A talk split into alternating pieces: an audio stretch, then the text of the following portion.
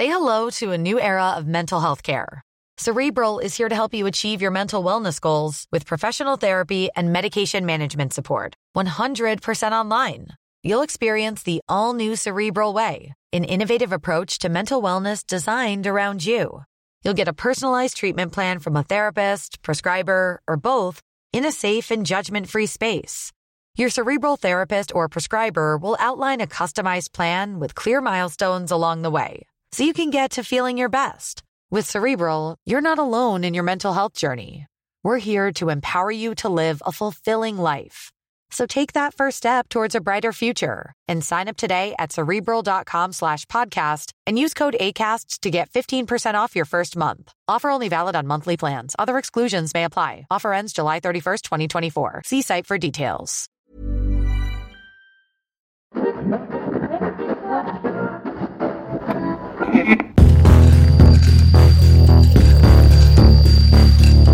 Überdosis Crime, der Podcast.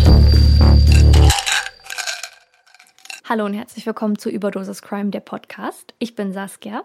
Und ich bin Chenoa und bei uns geht es um internationale und nationale Verbrechen. Wie geht's dir? Ich bin ein bisschen müde. Ausgelaugt. Ich bin gerade von der Arbeit gekommen, ja. Oh. Ein bisschen müde. Dang. Ich würde mich am liebsten jetzt hinlegen, aber ich habe mich auch schon den ganzen Tag aufs Aufnehmen gefreut. ähm, weil heute gibt es mal wieder von Saskia einen Fall. Mhm. Und äh, ich hoffe, dass es dir auch gut geht, Saskia. Kannst du mal Ja. kurz Stellung zu nehmen, wie es bei dir ist? Mir geht's gut. Es ist furchtbar heiß bei uns in der Wohnung. Ähm, aber, also furchtbar heiß jetzt auch nicht, ist ein bisschen übertrieben. Aber es ist schon. Ich habe vorhin, als ich auf meinen Kühlschrank gewartet habe, mit dem Kopf so an der Fensterscheibe gelehnt und habe gemerkt, wie warm es da eigentlich war.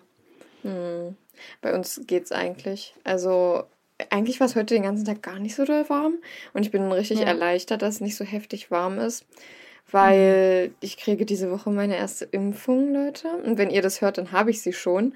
Und ich wüsste jetzt nicht, ob sich Stimmt. das so gut auf meinen Körper auswirkt, wenn ich erstmal äh, diese Impfung kriege und dann zweitens auch noch, dass so übelst warm ist. Ja. Und ich weiß nicht, ich glaube, mich müsste dann so vier Liter trinken oder so. Und das ist ja wohl nicht drin. Dann müsste Ja, ich und auf außerdem Toilette. äh, habe ich. Genau, ja, daran liegt es immer. Und ich habe halt einfach keinen Durst, deswegen trinke ich nur ganz, ganz wenig am Tag. Mhm. Echt?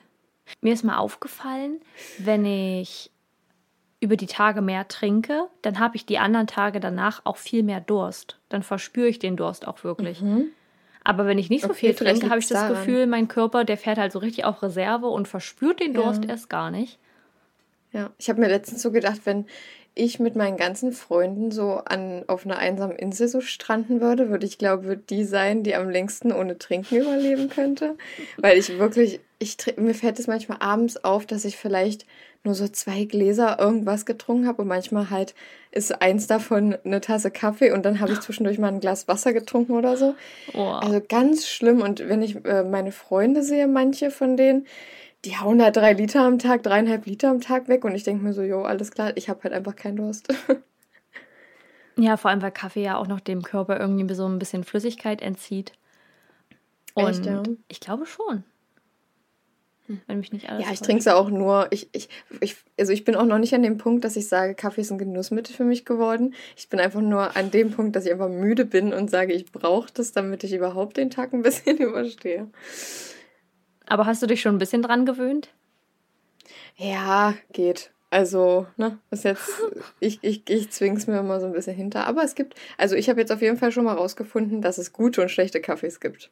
Ich glaube aber vor allem auch, weil du, ich meine, du trinkst den ja jetzt nicht mit so mega viel Milch und dadurch, dass du da jetzt auch keine krassen Sachen mitmachst, also jetzt irgendwie nicht einen Eiskaffee draus machst, so Eiskaffee, Ja. da finde ich, da kann man fast jeden Kaffee mit trinken. Ja. Ähm, aber ich muss sagen, apropos Kaffee, ich freue mich schon morgen oder übermorgen auf den Dalgona-Kaffee, weil ähm, für die Zuhörer hier mein Kühlschrank war kaputt seit oh, gefühlt einer Ewigkeit. Seit wann? Seit vor drei Wochen den Sonntag, vor zwei Wochen den Sonntag. Und ja. Ach so, ich habe ja Ja, erzählt. kurz bevor wir doch, aufgenommen Stimmt, ich habe doch erzählt, ja. dass, dass ich einen kaputten Ja. Kühlschrank habe. Stimmt, ihr wisst davon also schon. Und jetzt endlich, wir nehmen heute an einem Dienstag auf. Ähm, endlich habe Der ich einen 15. Juni. Genau, endlich habe ich einen neuen Kühlschrank und endlich kann ich meine Hafermilch Barista Edition die äh, OGs, die wissen, wovon wir reden, ähm, kann ich endlich wieder kühlen. Und dann gibt es auch mal wieder einen kleinen Dalgona-Kaffee zum Frühstück. Ja, habe ich ja tatsächlich noch nie getrunken. Da musst du mal machen. Wollte Wenn ich mal sagen. bei, bei euch sind, dann musst Wenn du du mich machen. besuchen kommst, dann, Ja, dann mixe ich dir da gerne. mal was zusammen. Und wir haben, super. trinken wir heute auch wieder. Ähm, dazu nehme ich immer meine Fructose-Tabletten, aber wir machen immer Moskau Mule mit, und mit immer meine ich immer, weil wir haben den schon einige Male getrunken, mit Pfirsichsirup. Ist das nicht ein alkoholisches Getränk? Ja, nicht zum Frühstück. Achso, wollte ich gerade sagen. Also kippt ihr euch jeden Abend schön einen rein. Nicht jeden Abend, aber das ein oder andere Mal haben wir jetzt, wenn es warm war, ähm, aus dem Kühlschrank, als der Kühlschrank noch funktionierte, haben wir uns Moskau Mule gemacht, aber so Peach Edition und es war super lecker. Und ich habe bei Amazon einen Gin gesehen, der richtig schön, ein richtig schönes Packaging hatte und da war ein Cocktail unten drunter als Rezeptvorschlag mit Lillet und da habe ich sofort an dich gedacht und sagte so, boah, der könnte schon noch bestimmt schmecken. Ja. ja Da müssen, wir, da müssen wir mal gucken. Wenn wir mal Gin hier haben oder so und ihr hier seid, dann, dann machen wir nochmal. Aber hier, Leute, erst trinken, wenn ihr 18 seid. Ja, Sowieso. sowieso. Sowieso. Vielleicht am besten auch erst, wenn ihr 21, nee, wenn ihr 25 seid. Komm. Wir sind zwar auch noch nicht Bitte 25, erst anfangen, wenn ihr 30 seid. Danke. Ja, nee, ma- macht das so, wie ihr das denkt, nach den Vorschriften am besten und dann ist super. genau. Auf jeden Fall wollte ich bloß sagen, mir geht's gut, es ist heiß, aber ich habe mich auch, ich freue mich auch sehr auf die Folge und dass ich heute mal wieder einen Fall vortrag. Ähm, ich, zwischendurch äh, habe ich angefangen, so ein bisschen zu rudern, weil ich dachte, huch, der wird ja doch sehr kurz, der Fall. Wir sind jetzt bei Ui. dreieinhalb Seiten oder so, also ist schon okay. Meine Fälle gehen, glaube ich, nie immer so lang. Also ich hatte, glaube ich, noch nie einen Fall, der über sechs Seiten hatte oder fünf. Nee, glaube ich auch nicht. Dafür bin ich zuständig, Aber- Leute. Weil es über die internationalen Fälle ein bisschen mehr immer gibt zum Recherchieren. Genau. Okay. Kommen wir zu unserem Verbrechensalphabet. Oh, da hat mir fast meine Genau. Stimme. Die hat hier, ich, apropos Wasser, ich trinke mal eben einen Schluck und ihr kleinen Ja, Mäuse genau. hier hinterm Mikrofon, äh, hinterm Lautsprecher, dann nehmt ihr euch Ihr mal auch. eure Wasserflasche und dann trinken wir jetzt alle mal gemeinsam. Wie Ja. unsere Lehrerin in der Schule ich. das immer gesagt hat. Außer ich, weil ich habe mich ja so zugebaut, dass ich jetzt hier garantiert nicht rausgehen werde. Und äh, werde mir das dann merken für nach der Folge. Ja, Leute, ja. wir haben heute, Leute, wir haben den Buchstaben X und ihr wisst, Oh. es ist ein Struggle. Es ist einfach ein Struggle. Wir haben euch ja auch gefragt. Ähm, und das hat uns so ein bisschen Inspo gegeben, war aber auch nicht so viel dabei. Also wir hatten auch ähm, den Vorschlag bekommen, dass wir das X im Wort mit reinnehmen, sage ich mal. Das ist, wenn jetzt ein X irgendwo mitten im Wort steht, dass es trotzdem dann der Begriff für X ist, ist aber irgendwie nicht das gleiche. Deswegen dachten wir uns so, wir machen das anders und haben heute nur einen Begriff, den wir ein bisschen mit Verbrechen verknüpfen können. Der ist eigentlich auch kein Verbrechensbegriff so richtig, aber naja. Saskia, willst du sagen, um welchen Begriff es sich handelt? Na klar. Es handelt sich um den Begriff Xenophobie. Genau.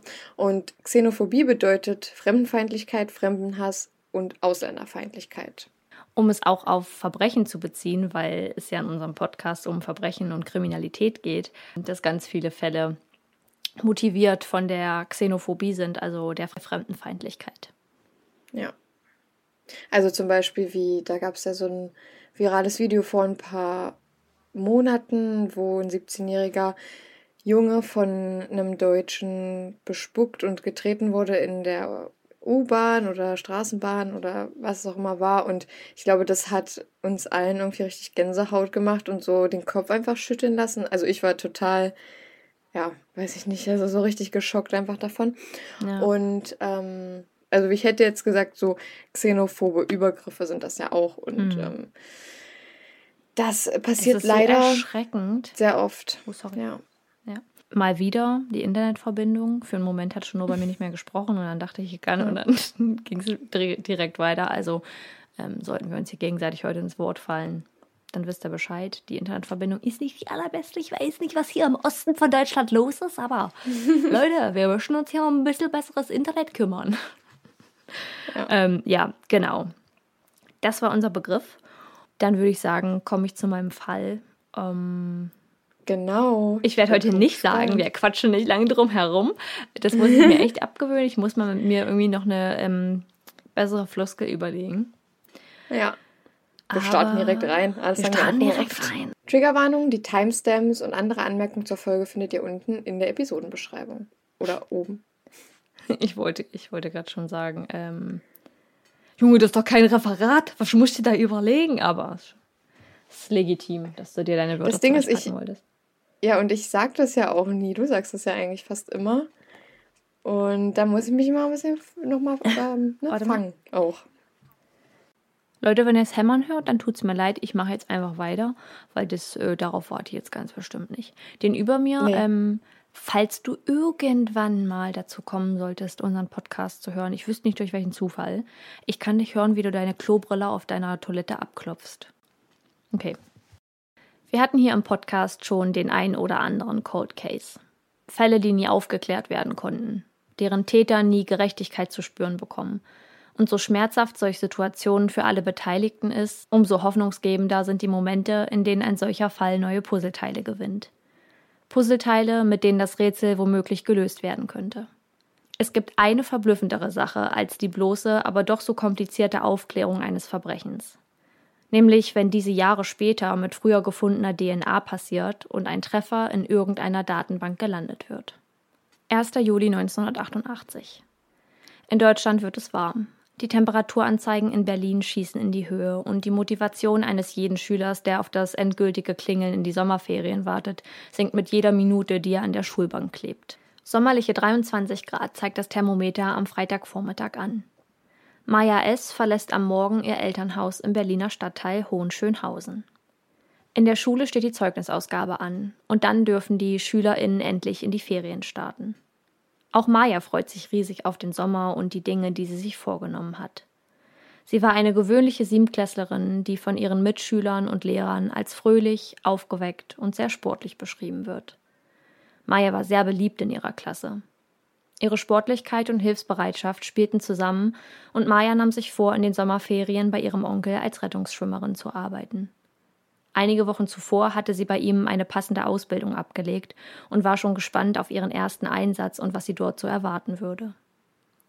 Noch am selben Tag wollte sie sich auf den Weg ins 40 Kilometer entfernte Örtchen machen, um den Sommer starten zu lassen.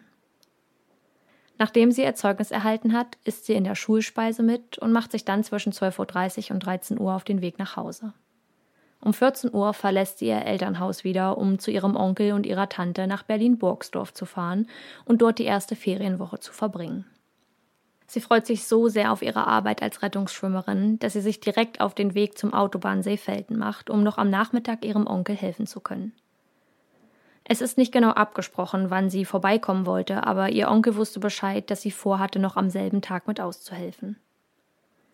Maya nimmt wie immer, wenn sie allein ihren Onkel und ihre Tante besucht, die Straßenbahnlinie 63, welche von Hohenschönhausen in Richtung Leinallee fährt und steigt dort in die S-Bahn nach Burgsdorf um.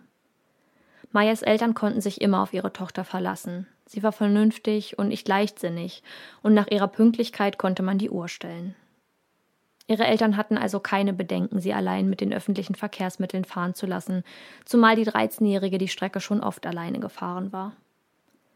Um 15.20 Uhr erreicht sie den Bahnhof in Burgsdorf, von dem aus sie dann mit dem Bus bis zum See fahren will.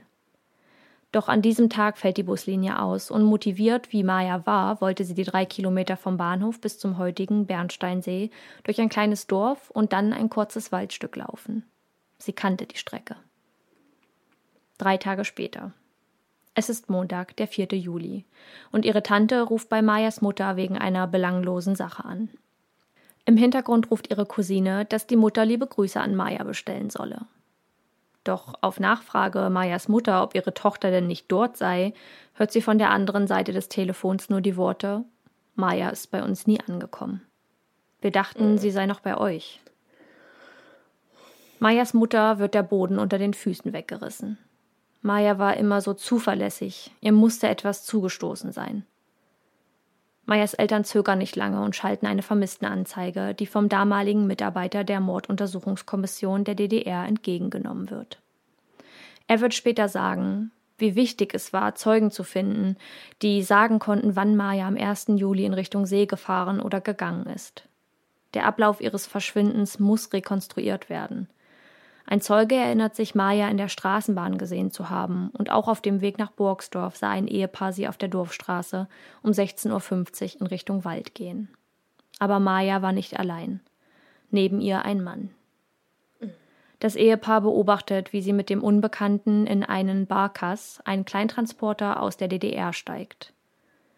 Der Mann muss ihr angeboten haben, sie in seinem Fahrzeug mit an den See zu nehmen. Dieser Moment war der letzte, in dem man sich sicher war, wo Maya ist. 3. Juli 1988, zwei Tage zuvor. Ein Spaziergänger ist zum Bärensuchen in einem Waldstück 26 Kilometer entfernt von Burgsdorf unterwegs, als sein Hund plötzlich etwas wittert und vom Weg abkommt. Oh no. Er muss etwas gefunden haben. Und tatsächlich. Vor ihm liegt ein lebloser Körper wie ein Paket in eine grün karierte Decke gewickelt. Die Identität der Leiche ist unklar.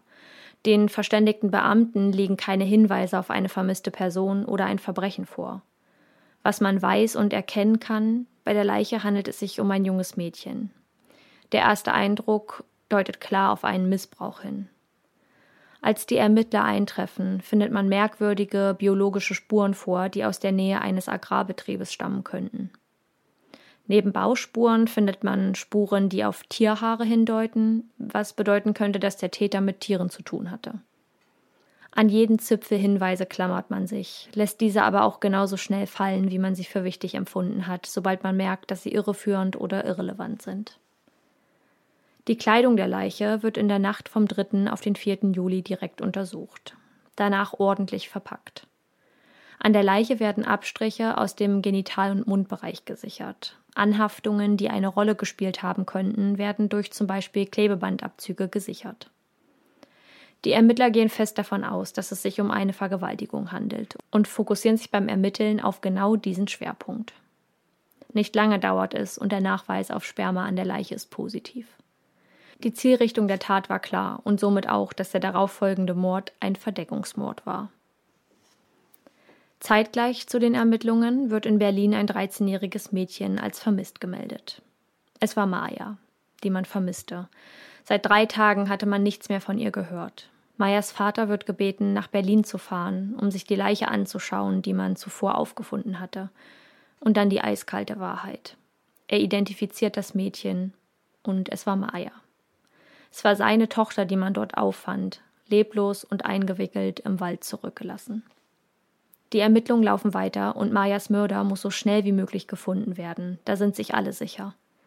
Die Ermittler versuchen den Tathergang zu rekonstruieren, welcher ungefähr so abgelaufen sein muss. Maya steigt zu dem Unbekannten ins Fahrzeug, in dem Glauben, er würde sie mit an den Badesee nehmen. Nachdem er im Wald aber eine andere Strecke fährt und plötzlich anhält, läuten auch bei Maya alle Alarmglocken. Schnell versucht sie aus dem Auto zu steigen und vor dem Täter wegzurennen. Doch er bekommt sie zu packen und zerrt sie zu Boden. Er zieht ihr die Bekleidung aus, schlägt ihr brutal ins Gesicht. Sie wimmert und weint und fleht ihn an, aufzuhören. Doch ihrem Peiniger reicht das nicht. Er vergewaltigt sie auf schlimmste Art und Weise. Maya versucht immer wieder, sich zu wehren, sich aus seinen Griffen zu lösen, doch er lässt ihr keine Chance. Er drosselt sie mit einem Seil, drückt mit seinen Knien gegen ihren Brustkorb und Hals und macht das so lange, bis Maya recht schnell das Bewusstsein verliert und stirbt. Er wickelt ihren Leichnam in eine Decke, verschnürt ihn und zerrt ihn auf die Pritsche seines Wagens. Dann fährt er los. Es muss eine Irrfahrt von 20 bis 26 Kilometern in einem Waldgebiet zwischen Schönow und Schönewalde über die A10 und verschiedene Landstraßen gewesen sein, die er dann mit dem Zurücklassen des leblosen Körpers auf dem Waldboden beendete. Doch wer war der Unbekannte, der Maya missbrauchte und anschließend tötete? Wer war der Mann, vor dem sich jetzt alle fürchteten und sich nicht nur für Maya wünschten, er würde gefasst werden? Als die Schule und damit auch die Direktorin von Mayas Tod erfährt, wird diese mehrmals nach Mayas Schultag befragt und soll diesen rekonstruieren.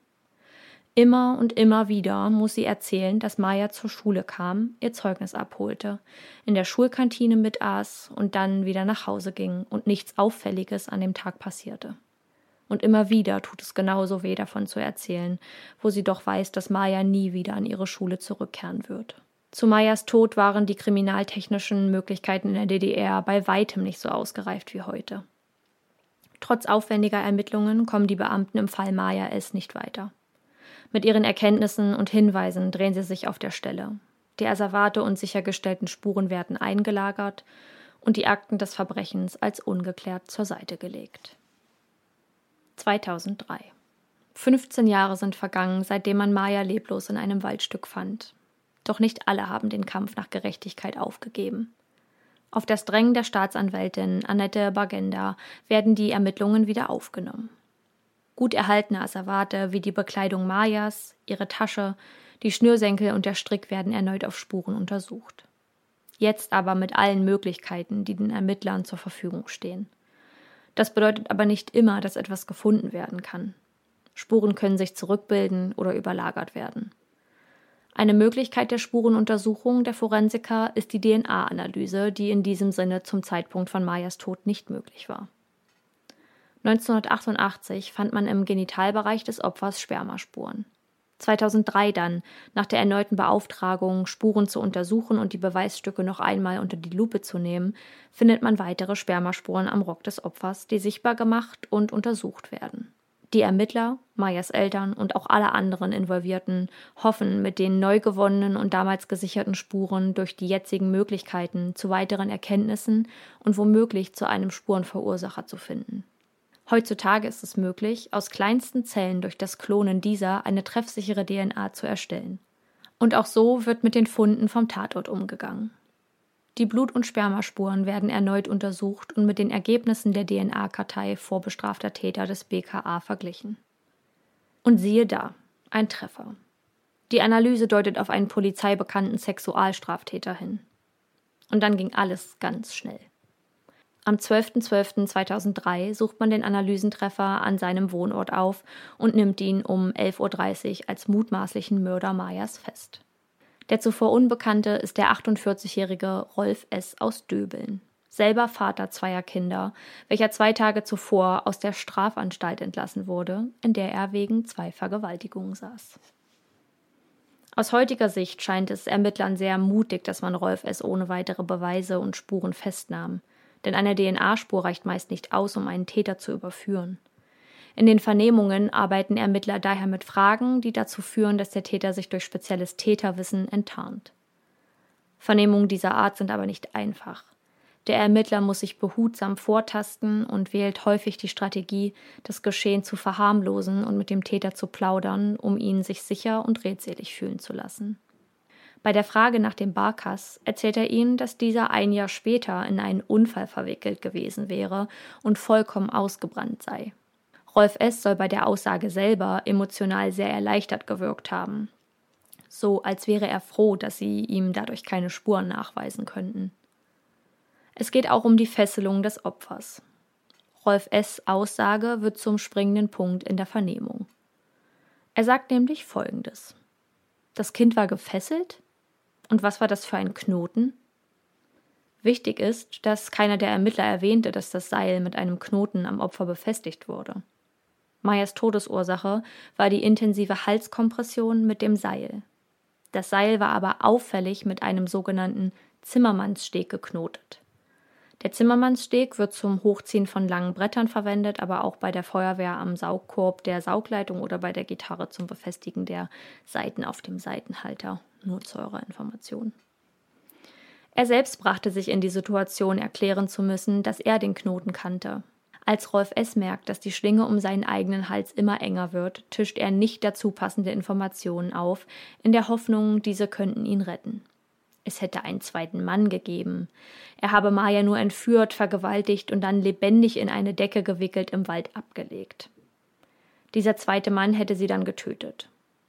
Das passt für die Ermittler aber vorne und hinten nicht. Es ergebe keinen Sinn, dass er das Kind lebendig 26 Kilometer weit transportiert, in der Gefahr, es könnte um Hilfe schreien, um es dann irgendwo abzulegen. Trotz dieser verstrickten Aussagen und der fehlenden Glaubwürdigkeit ist der Erfolg vor Gericht nicht garantiert. Die Anklageschrift stützt sich fast nur auf Indizien. Das Einzige, was den Ermittlern bleibt, sind die Spuren am Rock und das Teilgeständnis Rolf S., der aussagt, den Knoten gemacht zu haben, sich aber nicht mehr daran erinnern zu können. Um zu einem Ergebnis zu kommen, muss die Staatsanwaltschaft die letzten Stunden von Maya lückenlos rekonstruieren. Rolf S. beharrt darauf, die Schülerin sexuell missbraucht zu haben, nicht aber der Mörder Mayas zu sein. Vor der zweiten Strafgerichtskammer des Landgerichts Frankfurt-Oder muss er sich verantworten. Zunächst legt er ein Geständnis ab, welches er aber gleich widerruft. Meyers Mutter nimmt ebenfalls als Nebenklägerin am Prozess teil. Für sie ist es genauso schlimm wie am ersten Tag, an dem sie erfuhr, dass sie ihre Tochter nie wieder am Arm halten könne. Aber sie will, dass Mayas Mörder endlich verurteilt wird. Da die Tat in der DDR geschah, muss das Urteil auch nach dem damalig gültigem DDR-Recht gefällt werden. Die Vergewaltigung ist zu diesem Zeitpunkt verjährt und spielt keine Rolle mehr. Trotz des widerrufenen Geständnisses des Angeklagten sieht das Gericht es als erwiesen an, dass Rolf S. Mayas Mörder ist. Im Oktober 2004, 16 Jahre nach der Tat, wird er zu 15 Jahren Haft wegen Mordes verurteilt. Seinen Revisionsantrag lehnt der Richter ab. Wow. Verrückt, was für eine krasse Technik man hat, oder? Hm. Ich finde es irgendwie so erleichternd, dass man ihn gefunden hat. Hm. Also natürlich ist ja immer in Cold Case-Fällen, die dann aufgeklärt werden, ähm, spannend zu sehen, wie es aufgeklärt wird und dass es ja. aufgeklärt wird und die Opfer einfach auch die Gerechtigkeit erfahren, die sie verdient haben. Aber ja, also verrückt, dass das so viele Jahre danach noch. Wir hatten doch mal noch irgendeinen anderen Fall, wo wir das auch hatten. Und ich auch noch gesagt ja. habe, der hat sich wahrscheinlich so krass in Sicherheit gewogen. Ja, so ein bisschen wie beim Fall von Jessica Keen, den wir hatten. Ähm, das war ja die, die sich hinter dem Stein versteckt hat und ihr Mörder wurde ja auch. Ich meine mich noch daran zu erinnern, dass es auch so war ungefähr dass, hm. ähm, dass dann durch den Zufall, dass es nochmal getestet wurde, er auch gefasst wurde. Und ich glaube, das ist ja, sehr, klar. sehr oft in der Geschichte so. Ja, mhm. doch, das, das, ich glaube, das war auch bei dem Fall. Ja, genau. Und das ist ziemlich oft in der Geschichte eigentlich so gewesen. Das war ja ähm, auch so. Also er ja war richtig viele Fälle, die so ausgehen. Er war auch in der Datenbank ähm, nur durch einen Vorfall, in den er nicht verwickelt war und hat dann seine DNA dort gelassen. Da hat man dann auch festgestellt, dass er schon vorbestraft ist oder mhm. zumindest ähm, auch äh, Treffer für zwei Vergewaltigungen war, aber die waren, glaube ich, zu dem Zeitpunkt auch schon verjährt. Deswegen ja. hat man da auch nichts eingeleitet. Aber total verrückt, dass, ähm, ja, dass man, und das haben wir auch schon mal gesagt, das ist ja nicht so lang her, 1988, das Eigentlich ist ja fast nicht, nichts. Nee. Ja. Ja, das sind 33 Jahre, ne, also ungefähr. Ja, selbst zu dem Zeitpunkt, als man ähm, da, also zu, was war das für ein Jahr, 2003, selbst nach 15 Jahren, das ist ja so wenig, aber dass das halt in der Zeit sich so schnell entwickelt hat und so viel gebracht ja. hat. Ja. Voll krass. Ich habe dadurch, dass der Fall auch aufgeklärt ist, nicht so viele Punkte, die ich besprechen muss oder wo ich sage, da, das finde ich jetzt wichtig, darüber zu reden. Ähm, mhm. Ähm, ich finde, es ist halt ein Fall mit sehr typischen Mustern. Ja, ähm, ja, es ist ja. Hm. Was schlimm genug ist, dass es so ja, oft so vorkommt und so viele Fälle gibt, die ähnlich ablaufen, weil das ja auch super schlimm ist. Also, dass das Mädchen dort so leiden musste und ähm, er sie vergewaltigt hat. Ich fand seine also was er sich da ausgedacht hat, ähm, dass er sie dann lebendig irgendwo abgelegt hat, das fand ich echt, also ja, super klar. unglaubwürdig. Man denkt sich einfach nur so, ja, alles klar. Hm. Ja. Wer glaubt dir das jetzt? Wer glaubt? Ähm, Gibt es Fotos von dem? Ich glaube nicht. Okay. Also das ist so ein Fall, der ist jetzt echt nicht so bekannt. Ähm, ich habe den ausgewählt, weil es darüber eine Reportage auf Kripo Live gab mhm. und die sogar relativ lang ging und ich dachte, da kann man dann mal reinschauen und das, ich fand den Fall an sich auch spannend, aber das war jetzt nicht mit irgendwelchen außergewöhnlichen Mustern, die man da erkannt hat, sondern also ein Cold Case. Äh, ich, also was besonders daran ist, dass der nach so langer Zeit aufgeklärt wurde. Ja. Ähm, und wodurch, aber Ja. Ich, will- ich frage mich manchmal, wie, wenn mit den Mitteln, die wir jetzt schon haben, welche Fälle aufgeklärt hätten werden können oder wie weit wir in 15 Jahren sind, was, Ja. wofür, wo wir heute davor stehen und sagen, irgendwie kommen wir hier nicht weiter in den Ermittlungen. Ja. Ähm, und wie ist es dann in 15 Jahren nochmal oder in 30 Jahren, 33 Jahren? Ähm, da fragt man sich, wenn das schon so ein großer Unterschied war und die dachten ja damals auch, sie sind auf dem höchsten Stand aller ähm, Dinge, was möglich ist in einer, in einer Ermittlung. Und wir denken das ja auch mo momentan so, unsere Gesellschaft, obwohl wir da, glaube ich, ein bisschen mehr Realitätsfaktor haben, weil wir ja wissen, dass es in der Geschichte öfter mal so war, dass wir das gedacht haben von uns Ja. und ähm, dass da noch so viel Luft nach oben war, die man selber in dem Moment gar nicht sieht, sondern erst Jahre später, wenn es was, wenn es Neuerungen gibt. Ja. Und da bin ich mal echt gespannt. Ich meine, wir werden das ja noch ein bisschen mitkriegen, sage ich mal. Na, hoffentlich. Was ist da so? Na, das ist, was ist da so für, für krasse Techniken oder Technologien, meine ich, ähm, später so gibt, ja. Also ganz, ganz verrückt. Kennst du diesen Film Lucy mit Ähm, Scarlett Johansson? Ja, also ich kenne den Film, aber ich, also ich habe ihn nicht richtig gesehen. Also ich kenne Okay, ihn halt. Ja, Ja. weil das ist äh, super spannend. Manchmal stelle ich es mir ein bisschen so vor, ähm, als würde man, als würde die Menschheit mit jedem Jahr oder mit jedem Jahrzehnt so einen Prozent Gehirnkapazität dazu gewinnen oder nutzen Mhm. können. Und wenn man jetzt in der Situation ist, zu denken, wir haben schon alles erreicht oder wir sind am Höhepunkt der Wissenschaft und da gibt es jetzt gerade nichts drüber hinaus. In diesem Moment gibt es das natürlich nicht, aber da wird's auf Ja. jeden, da wird ja auf jeden Fall was kommen. Und es ist ein bisschen, ich finde, es ist ein bisschen meta, darüber nachzudenken, wie, dass wir in der Situation gerade denken, wir sind's, wir haben's und äh, da gibt da gibt's nicht mehr, aber da wird's auf jeden Fall was geben und man Ja. aber nicht in die Zukunft schauen kann, um zu wissen, was ist es, aber man ja weiß, so je intelligenter wir werden, desto krasser wird das Ganze und man hat jetzt schon so eine Power, also die Menschheit hat so eine Power. Ich stand vorgestern im Wohnzimmer meiner Eltern und dann ist der Saugroboter da durchs Wohnzimmer gefahren. Und ich dachte mir so, wie creepy das ist. Vor zehn Jahren, ach, vor sechs Jahren, da hätte niemand damit gerechnet oder hätte niemand gedacht, er hat innerhalb von sechs Jahren oder 2020 einen Saugroboter in seinem Wohnzimmer zu fahren. ja. Oder? Ja, ist schon, ja. Also wir, wir denken immer, das ist alles so, das schwirrt alles so um uns herum, aber wir sind eigentlich nur ein ganz kleiner Teil von der ganzen Sache. Ja. Und alles andere und, und auch wir, wir Menschen, ja, wir denken, ja, wir sind das krasseste der Welt. Ja. So, also, ne, ähm, aber eigentlich sind Technologien, ich weiß nicht, die irgendwann, weiß ich nicht, dann ist es wie bei iRobot oder, oder wie hieß der Film mit Will Smith? Ich habe auch den einen Tag darüber nachgedacht, wie krass, also das geht jetzt, schweift jetzt gerade ein bisschen vom Thema ab, aber ähm, wie verrückt das ist, dass wir Menschen ja uns irgendwie die ganze Zeit einbilden, wir sind's und so, wir besitzen alles und wir können alles. Ähm, und wir haben voll viel erreicht, das will ich gar nicht ähm, irgendwie Ja, unter den. Teppich kehren. Aber dann saß ich so an meinem Fenster und dachte so, es ist super krass, was wir erreicht haben. Hier fahren Autos draußen rum. Manchmal, da bin ich richtig mindblown, wenn ich darüber nachdenke, dass wir von Höhlenmenschen zu dieser Generation geworden sind und, Ja. und jetzt in Häusern, die in Häusern sitzen, Heizungen haben, einen Kühlschrank, du kaufst dir einen Philadelphia Frischkäse. Es gibt sowas wie, es gibt Menschen, die sich Branding für Firmen ausdenken, damit andere Menschen das interessant finden.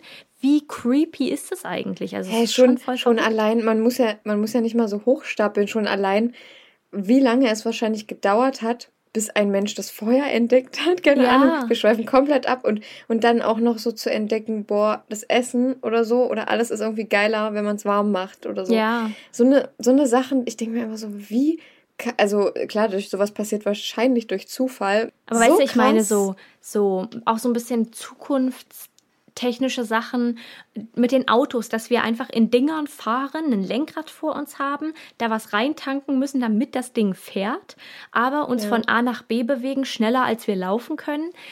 Mhm. Flugzeuge, manchmal explodieren meine Hirnzellen, wenn ich darüber nachdenke. Und da habe ich nämlich in dem Moment so gedacht, wir sind eigentlich so, wir denken, wir haben so viel geschafft, sind aber eigentlich so klein. Letztendlich, ich weiß gar nicht, ob ich das im Podcast schon mal erwähnt habe, aber letztendlich ähm, interessiert es niemanden außer uns selbst, ob wir auf der Erde gelebt haben. So, es denkt niemand irgendwo ja. im Universum, na, das war ja schön, dass die Menschen hier waren. So, wenn wenn es mhm. einen Urknall gibt, dann sind wir weg, dann hat sich das Ganze erledigt. Dann ist es, ja. dann ist es auch Wurst. Und äh, Mutter Erde denkt sich jetzt nicht, ach, das ist aber schön, dass die hier leben und mich kaputt machen, sondern es juckt einfach niemanden weiter außer uns. Und das wirkt alles so klein, dass ich mir so Gedanken darüber gemacht habe, wenn jemand irgendwas über mich erzählt oder so. Who cares? Am Ende ja. sterbe ich doch sowieso. Und derjenige, ja. der über mich irgendwas erzählt hat, auch. Ja. Und ich finde so, durch sowas wird es irgendwie, ich will nicht sagen erträglicher, weil ich, ich persönlich finde das Leben sehr schön, aber es wird irgendwie einfacher, weil so belanglose Sachen wirken so viel kleiner und auch große Sachen ja. wirken so viel kleiner. Ja. Ja. Richtig ja, vom Thema also, abgeschweift, ja. So, ja, sorry Leute, dass wir jetzt so abgeschweift sind, aber um nochmal auf den Fall zurückzukommen, wie gesagt, auf jeden Fall ähm, finde ich super, super interessant, wenn man sich mal überlegt, wo wir dann halt in 15 bis 20 Jahren stehen ja. und auch was so die äh, Kriminaltechnik angeht, das, das wäre auf jeden Fall richtig gut zu wissen. Wenn man es jetzt wüsste, könnte man es jetzt schon anwenden, aber so ist einfach der Prozess. Und vielleicht werden dann in 20 Jahren Fälle von heutzutage aufgeklärt, die immer noch ungeklärt sind, ja. was ja, äh, ich glaube, ein relativ niedriger Prozentteil ist als in den 80ern ähm, durch die ganze Technologie, die DNA-Technik und so. Ja. Deswegen denke ich, da haben wir schon auf jeden Fall einen guten Fortschritt gemacht, aber. Props an die Forschung ja. und die Wissenschaft auf jeden ja. Fall. Ja, krass, dass es so viele intelligente Menschen gibt, ey, wirklich. ich glaube, es hat auch was damit zu tun, wie viele intelligente Menschen sich zusammentun. Dass man ja. da einfach eine überdurchschnittliche, also auf jeden Fall eine überdurchschnittliche ähm, Intelligenz schafft, wenn so viele Menschen mhm. zusammenkommen, die ja. auch einfach verschiedene Kenntnisse haben und ähm, Fähigkeiten. Aber ja, ja also da kann man auf jeden Fall mal sagen, wie ich gerade schon meinte, Props an die Wissenschaft, weil ich denke mir auch immer so, so Impfgegner oder so, die da sich dagegen stellen und so die Wissenschaft äh, niedermachen und das ablehnen. Es gibt so viele Sachen, die durch die Wissenschaft ähm, herausgefunden wurden, entdeckt wurden, über die wir so dankbar sein können. Und dazu zählen meiner Meinung nach auch Impfungen. Ähm, ja. Aber ja, da hat jeder seine Meinung. Oh, naja, okay. Ich würde sagen, mit dem Thema sind wir fertig mit dem Fall, weil, ja, wie gesagt, da gibt es ja jetzt nicht so viel zu sagen. Wenn ihr dann noch irgendwelche Anmerkungen habt oder ähm, Worte zu, mir ist aufgefallen, es gibt eine äh, kleinere Influencerin, ähm, deren Mutter aus Döbeln kommt. Und da hatte ich überlegt, äh, ob ich ihr mal schreibe, aber ich habe es jetzt gelassen, weil ich auch nicht weiß, wie das Thema da so ankommt und dass das ja schon ganz schön krass ist. Ja, und irgendwie. Ja, stimmt, stimmt. Naja, darüber will man jetzt vielleicht auch nicht unbedingt reden. Vielleicht hören ja hier welche zu, die aus dem Ort kommen und kommt uns dazu irgendwas schreiben. Kommt da aus Sachsen dann.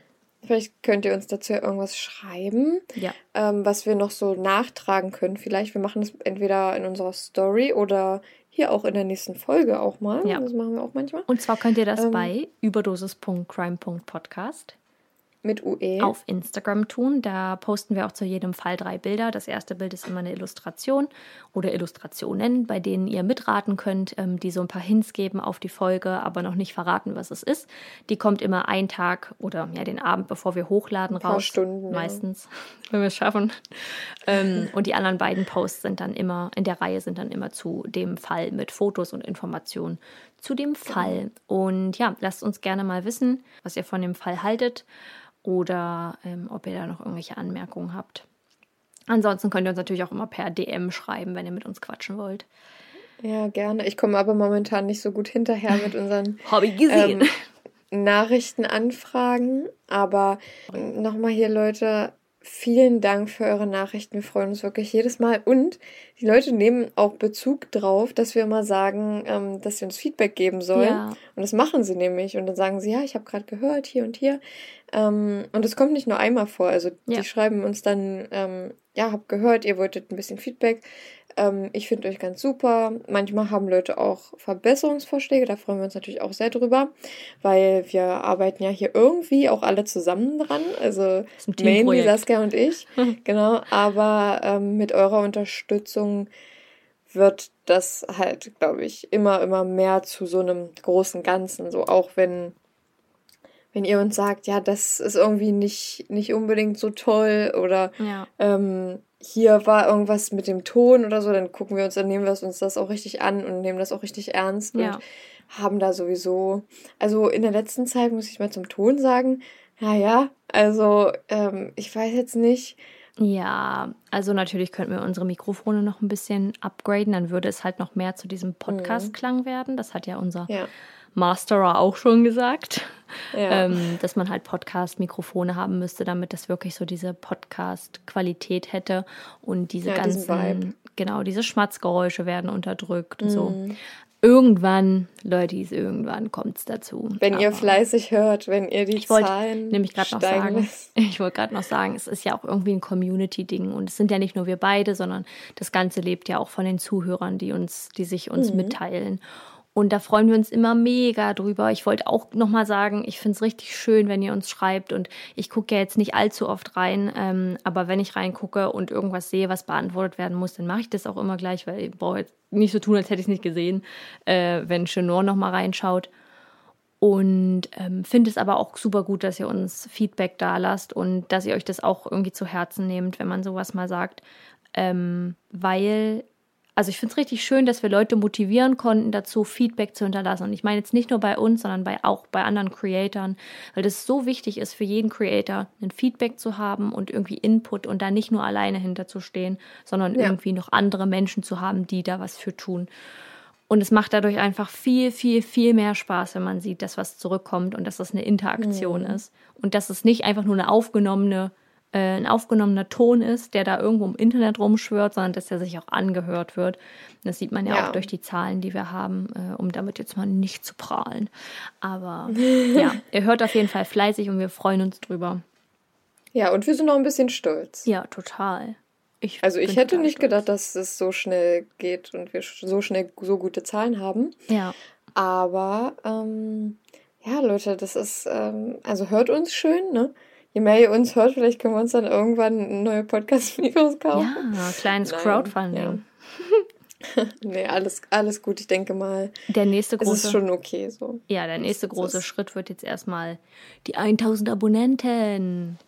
Genau, das dauert, denke ich mal, auch nicht mehr so Schön lange. Schön euren Freunden schicken, eurer Familie, wenn die gerne True Crime hören natürlich, ansonsten nicht. Wenn nicht, dann, nee, wenn nicht, dann lieber nicht. Wenn nicht, dann manche Leute nicht. wollen das halt einfach nicht, diesen Vibe. Ja. Ich weiß, für euch ist es normal und für uns auch, aber manche Leute mögen das nicht. Und das, für mich ist es genauso unverständlich wie für euch.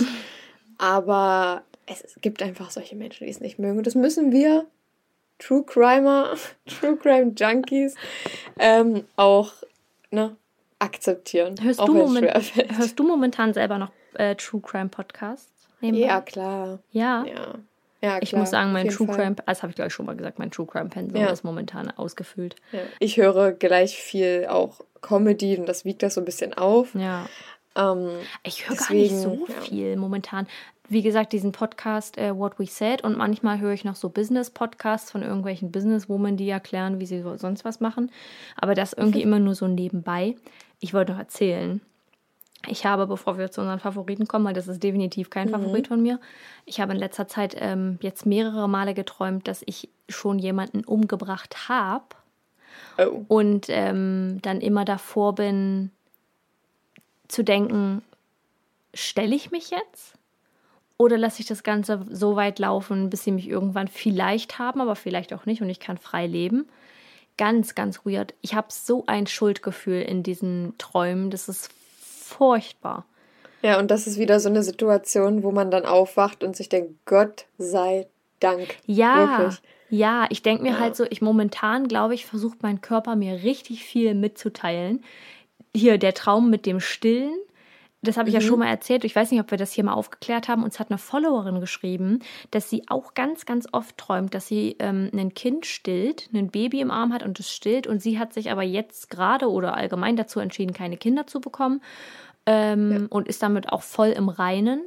Und dann habe ich ja davon erzählt, von dem Traum, und sie meinte, dass das nicht, also das kann natürlich auch daher kommen, dass man irgendwie einen starken Kinderwunsch hat, aber ich muss jetzt ehrlich sagen, das, der schwirrt jetzt noch nicht so krass in mir. So, ich möchte später ein Kind haben, aber, oder Kinder, aber jetzt gerade ist das nicht so dringend.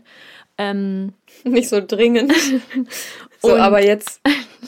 Und sie hat gesagt, dass das gut möglich ist, dass mit dem Kind, was man stillt, man selbst gemeint ist und man sich mal um sich selbst kümmern muss und sich mal wieder so richtig nurturen muss. Und da dachte ich mir so, wow, vielen Dank, Körper. Da, danke, okay. Ich nehme es Aber ich an. finde, dass ich in meinem Kopf macht diese Traumdeutung mega Sinn. Total. Ich finde auch so, Ja. dieses Kleinkind oder dieses Baby, was man im Arm hat, was man beschützen möchte, aber irgendwie, ja, also, und was auch so hilflos ist. Und ich glaube, ähm, ich habe jetzt auch in letzter Zeit auch so ein bisschen Herzflattern gehabt. Ich glaube, mein Körper sagt echt so, niu, niu, niu. Wir müssen irgendwas machen. Und dieser Traum, ich habe da nicht mal die Traumdeutung für diese Mord, Mordsache. Mordträume eingegeben.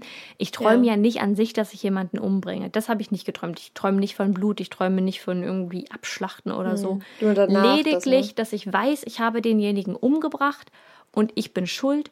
Und was mache ich jetzt, dass die mich nicht finden oder lüge ich jetzt? Oh. Und dann habe ich das in, Trau in der Traumdeutung, ähm, habe ich mal die Traumdeutung gegoogelt und da kam auch bei raus, so, dass ich ehrlich sein muss und dass ich mit mir hadere, ehrlich zu sein. Und ich muss jetzt ehrlich sein, weil das bringt gar nichts und ich weiß es in mir selber und ähm, ich verstecke irgendwas, also nicht verstecken im Sinne von irgendwas verstecken, sondern so halt nicht so richtig mit der Sprache rausrücken. Ja, so. Ab jetzt bin ich ehrlich. Und jetzt so, und deswegen habe ich mich Und jetzt deswegen entschieden, höre den ich jetzt den Podcast, den Podcast Podcast zu beenden. Nee, nein, um Gottes Willen. Ah, Um Gottes Willen. Nein, keine Sorge. ähm, so weit Ja. wird es nicht kommen. Aber ja, wollte ich nochmal sagen, falls ihr solche Träume auch schon mal hattet. Ich finde Traumdeutung sehr interessant. Finde ich auch. Also und vor allem macht das, also man denkt nicht sofort an so eine Deutung, Ja. wenn man jetzt den Traum, ja, ich weiß nicht, man denkt vielleicht, wenn man jetzt jemanden ermordet oder so in einem Traum, dass man denkt, man unterbewusst sagt es ein, dass man jemanden so sehr nicht mag, dass man gerne wollen würde, aber meistens ist es ja das gar nicht. Ne? Ja. Es ist ja meistens einfach was noch Deeperes. Ja. Und das finde ich so, so besonders einfach an Traumdeutung. Ja, und auch das das- natürlich kann, ja auch sein, dass jetzt wieder Leute sagen, das ist kompletter Flachs hier, ne? Aber Naja, Ähm, aber man verarbeitet halt ja so. an sein. Man ver das ist ja ja. also das ist ja nichts Ausgedachtes, sondern das ist ja psychologisch und dein Körper versucht dir halt irgendwas mitzuteilen. Du verarbeitest ja nur die Dinge, die passieren oder die du denkst, die du fühlst. Und das finde ich nämlich so spannend, dass dein Körper dir indirekt Dinge mitteilt in deinem Traum, die du tagtäglich eigentlich unterdrückst. So, dass ich zum Beispiel immer, das ist ja, das ist ja voll mein Schema, People-Pleaser schlechthin, nie jemandem auf den Schlips treten wollen, immer Angst zu haben, dass ich irgendwem, ähm, weiß ich nicht, schlechte Laune bereite oder der sauer sein könnte oder so oder mich irgendwie falsch versteht und dann eben nicht ehrlich, ehrlich zu sein. Ich lüge nicht, aber ich bin ganz oft nicht ehrlich, ehrlich oder sag halt nicht wirklich straight heraus, was ich denke oder was ich fühle, sondern eher immer so, so als würde ich so einfach mal so in die Tür gucken und sagen, also ähm, nur falls du kurz Zeit hast ähm, und es dich jetzt gerade nicht stört, ähm, würde ich gerne mal mit dir vielleicht darüber re Ich tippel so richtig drum herum. Das ist so Ja. typisch me und das muss ich ablegen oder zumindest teilweise versuchen abzulegen. Weil Ich mache das nur, ich mache das nur, wenn mein Gegenüber irgendwie sensibel ist oder so. So, äh, so ein, also dass ich dann da halt so Sachen so richtig vorsichtig so frage. Und bei, bei anderen frage ich dann halt einfach so, ja, was ist jetzt? Naja, ja, ja klar, also aber ganz oft ist es ja, ich finde so, Fragen sind noch mal, ist nochmal was anderes als seine Meinung sagen. Wenn du irgendwie straight heraus sagen musst, ich bin damit, da und damit gerade nicht zufrieden. Das und das finde Ja. ich gerade nicht cool. Und ich bin da immer so, dass ich dann nicht, dass ich dann nicht sagen kann, ich finde es gerade kacke, ich möchte das so nicht. Oder wenn jemand was zu mir sagt, ey, kann, mir fällt das so schwer, im gleichen Moment zu sagen, halt, stopp, finde ich gerade nicht in Ordnung. Auch manchmal irgendwie Situationen mit meiner Mhm. Schwester oder so, wenn sie was zu mir sagt, was eigentlich, ich, bei ihr kann ich ja total ehrlich sein und müsste sagen können, oder da weiß ich auch, dass ich das sagen kann, ähm, aber ganz oft, dass sie irgendwas zu mir sagt und ich das irgendwie in den falschen Hals kriege oder halt falsch verstehe oder mich angegriffen fühle oder traurig oder verletzt bin durch sowas. Und es ist ja eine Emotion, die kann ich nun mal nicht unterdrücken, die ist da. Und das ist ja nicht zu ändern. Aber das halt zu äußern und dann zu sagen, so und so fühle ich mich, fand ich nicht so cool, was kann man dann beim nächsten Mal anders machen oder wodurch, warum hast du das gesagt, äh, was war dein Beweggrund? Voll wichtig und oh, das nervt richtig krass. Ja. Leute, das war unser Psychologie-Talk. Äh, Leute, übrigens, ich bin heute irgendwie nicht so richtig on track. Ich, mir fallen manchmal so Wörter nicht ein und deswegen kommt bei mir hier heute nur irgendwie ein bisschen gequirlte hm, raus. Ne? Also, ähm, es ist irgendwie, bin ich heute nicht so, ich hab, bin heute nicht so wortgewandt. Bin ich sonst auch nicht so krass, aber Leute, heute ist es irgendwie, ich habe auch nicht so mega viel zu erzählen, aber Mhm. vielleicht kommt jetzt noch ein bisschen was bei unseren Favoriten. Intro! Boah.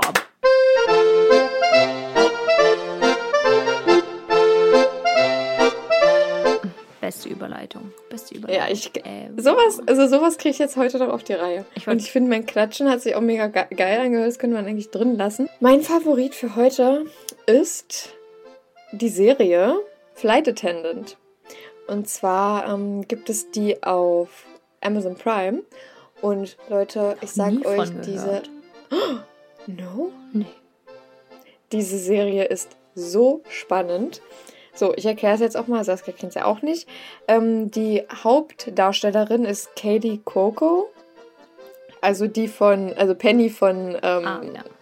äh, The Big Bang Theory. Und sie spielt eine Flugbegleiterin, die an einem Morgen neben einem ermordeten Mann aufwacht. Und es ist quasi so ein bisschen Comedy-Thriller-mäßig. Okay. Also jedenfalls steht so Comedy-Thriller, aber so mega witzig fand ich es jetzt nicht. Ähm, weil es auch ziemlich deep ist. Also es ähm, hat jetzt nicht nur irgendwas mit dem Mord zu tun, der aufgeklärt wird, sondern auch mit vielen Kindheitsgeschichten von ihr und irgendwelchen Suchterkrankungen, sage ich mal. Und das ist, das ist auch nicht so eine lange Serie. Ich glaube, das sind nur neun oder acht Folgen. Also wie so eine Miniserie ist das. Ja. Und also die, der Hauptcharakter arbeitet einfach so viel aus der Vergangenheit auf. Und ähm, ich will jetzt nicht spoilern, ist eigentlich auch nicht gespoilert, aber sie verliebt sich sogar ein bisschen in diesen toten Menschen, weil sie sich so, also nein, in, in den Charakter, Ja, den sie ja, hat ihn halt kennengelernt, hatte aber jetzt nicht so viel Zeit. Und am Ende kommt dann ja auch raus, wer ähm, den ermordet hat. Und ähm, bis dahin ist es ein sehr, sehr langer Weg und ein auch sehr gefährlicher Weg für sie. Ähm, und sie ist eigentlich durchweg, ist sie halt Flugbegleiterin und hat den Mann auch da kennengelernt.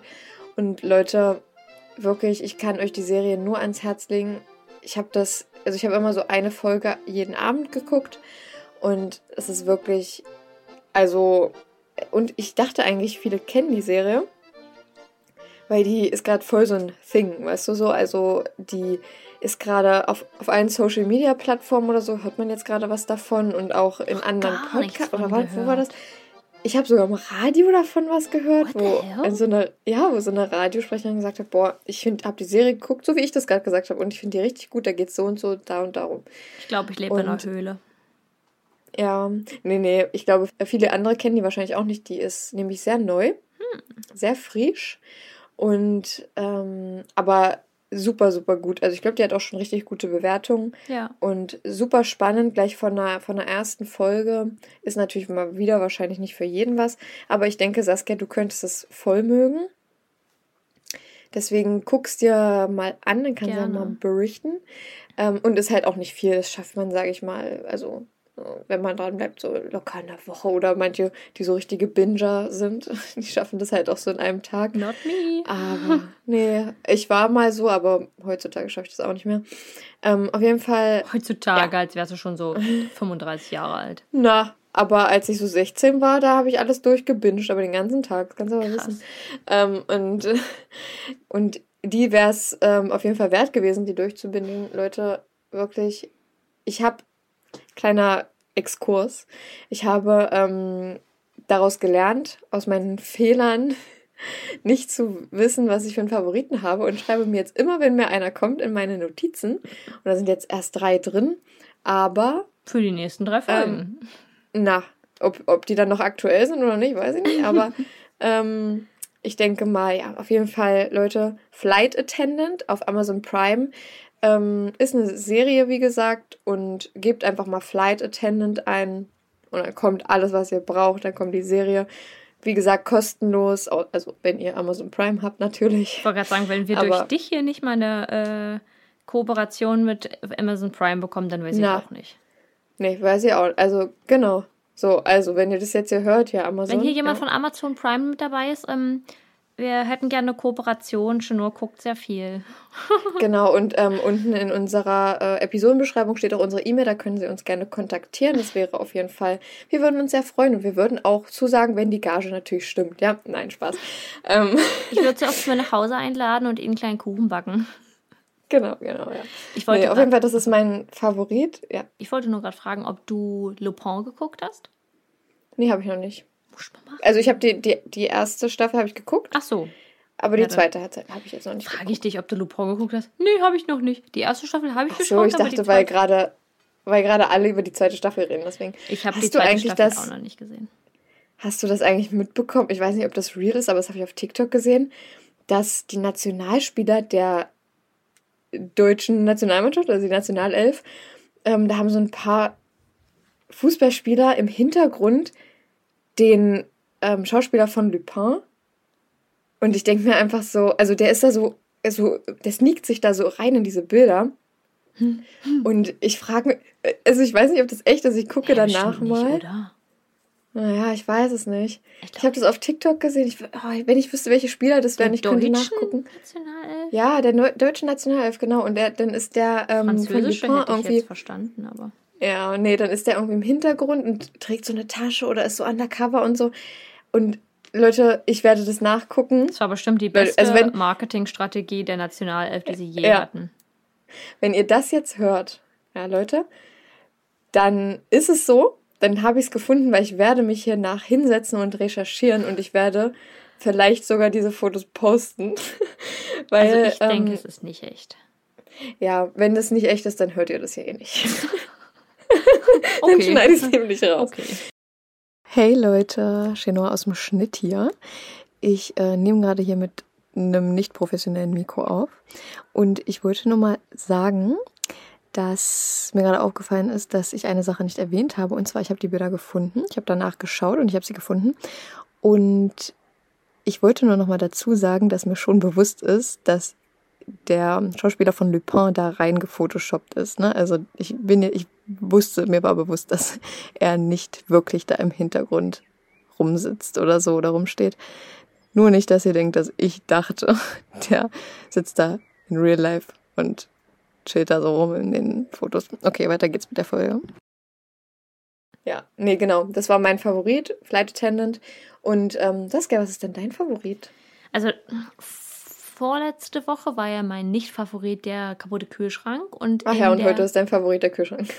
Nee, nee, nee, nee, nee. Ich habe jetzt einen neuen Kühlschrank, jetzt reicht aber auch mal mit den Kühlschränken. Nee, ich wollte gerade sagen, und dann hatte ich in der gleichen Woche, nee, eine Woche vorher, kam ja unsere neue Couch an. Und ich wollte eigentlich Mhm. das als Favoriten nehmen. Äh, vorhin hatte ich noch einen anderen, wo ich dachte, den nehme ich lieber. Aber ich glaube, es hat sich jetzt auch ähm, erledigt. Er Also, ist dir entfallen.